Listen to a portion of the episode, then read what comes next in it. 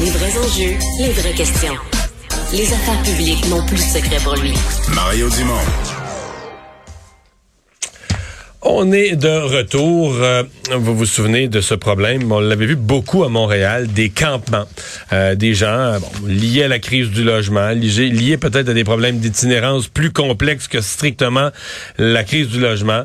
Euh, des gens qui se font des camps de fortune. À Montréal, on avait vu ça le long de la la rue Notre-Dame, des, des tentes, puis des gens qui s'installaient. Puis à un certain point, quand il fait froid, ça devient euh, extrêmement dangereux. Les gens s'installent des chauffages de fortune, et des tentes qui avaient des gens qui ont failli brûler l'année passée.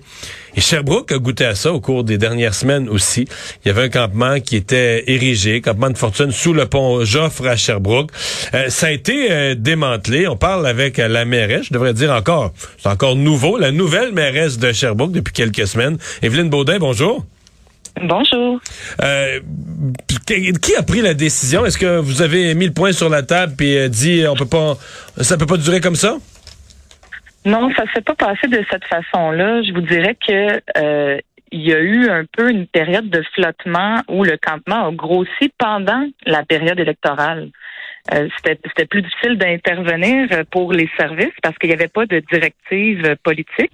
Puis quand je suis arrivée, là, euh, je vous dirais que c'est à la fois le service incendie, le service de police et les organismes communautaires qui, d'une seule voix, sont venus me voir puis ont dit il faut faire quelque chose parce que euh, avec l'arrivée du temps froid, ça va empirer à la fois les risques d'hypothermie augmente et aussi les risques liés aux incendies parce que plus il fait froid, plus on utilise de, chauffage d'appoint, plus on, fait des feux pour se chauffer. Alors, euh, c'est vraiment venu du milieu des gens qui sont intervenants et intervenantes sur le terrain qui nous ont euh, demandé euh, d'intervenir. Ça a quand même pas d'allure. Je veux dire, c'est c'est un problème. On l'a vu à Montréal. Maintenant, vous l'avez vécu à Sherbrooke. Euh, est-ce qu'il fallait tolérer ça au jour 1, que des gens, euh, n'importe où sur un terrain public ou semi-public, euh, s'installent un campement, plantent leur tente? Je vous dirais que euh, ce qui était le plus problématique, parce qu'il y en a eu depuis longtemps des campements dans toutes les villes, à Sherbrooke aussi, mais c'était souvent des personnes plus isolées. Là, le fait que les gens se rassemblent et que ça devienne un lieu euh, qui attire les gens, parce que c'était pas toutes non plus des personnes qui, qui venaient de Sherbrooke. Euh, puis ça devenait aussi un lieu euh, de rassemblement, un lieu de consommation. Et, là, c'est là où ça devenait plus risqué. Euh, à la fois, comme je disais, incendie euh, ou euh, hypothermie ou méfait.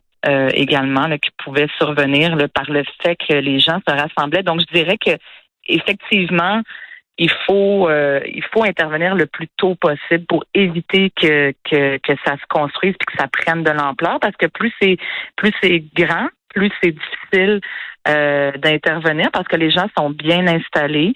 leurs choses s'accumulent aussi. Ils, deviennent. Puis là, une fois que leurs choses sont accumulées puis qu'ils sont installés, c'est plus difficile de les convaincre de se tourner vers les ressources communautaires. Euh, il y avait des gens, par exemple, à Sherbrooke, qui voulaient pas.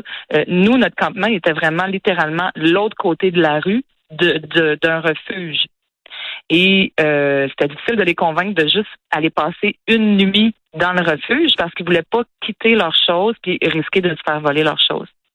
Ouais. Euh, quand vous dites euh, c'est un problème qu'il faudra euh, éviter ou est-ce qu'on comprend que l'an prochain, par exemple, au printemps prochain ou à l'été prochain, c'est quelque chose pour lequel vous allez, ça va être tolérance zéro, vous laisserez, vous laisserez pas faire ça une seule journée pour pas que personne s'installe puis en attire d'autres? Comprendre, c'est que euh, on a toujours eu une approche très humaine là-dedans. On essaye d'aller parler aux gens. Puis moi-même, quand je suis allée sur le terrain, j'ai parlé avec un monsieur, un itinérant, il s'appelle André. Je, euh, je, lui, euh, je lui expliquais le risque lié au, au site, puis il comprenait, puis il était d'accord. Il était pas d'accord avec le fait que il avait l'impression de perdre un peu un, un, chez lui, un chez soi, mais euh, il comprenait le, le, le fait qu'on n'avait pas le choix de le faire. Donc, il faut toujours garder une approche humaine là-dedans.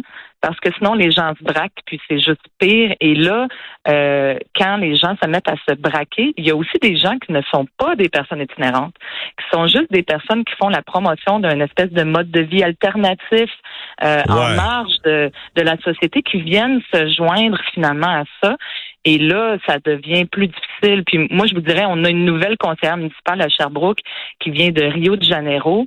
Puis elle, euh, c'est, on parle pas du tout là de la même chose, mais euh, elle, a, est beaucoup plus euh, drastique là par rapport à tout ça parce que euh, jusqu'où ça va aller si on se met à il y a des pays qui ont connu ça et créé de, de, de, de, véritables bidonvilles avec des, des foules de personnes. là. C'est pas euh, c'est pas simple.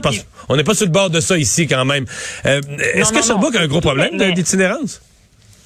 Ben euh, oui, ça, ça reste un problème. ce, qui, est difficile, c'est que nos instincts naturels d'être humain bienveillants nous nous guide pas toujours vers les bonnes solutions.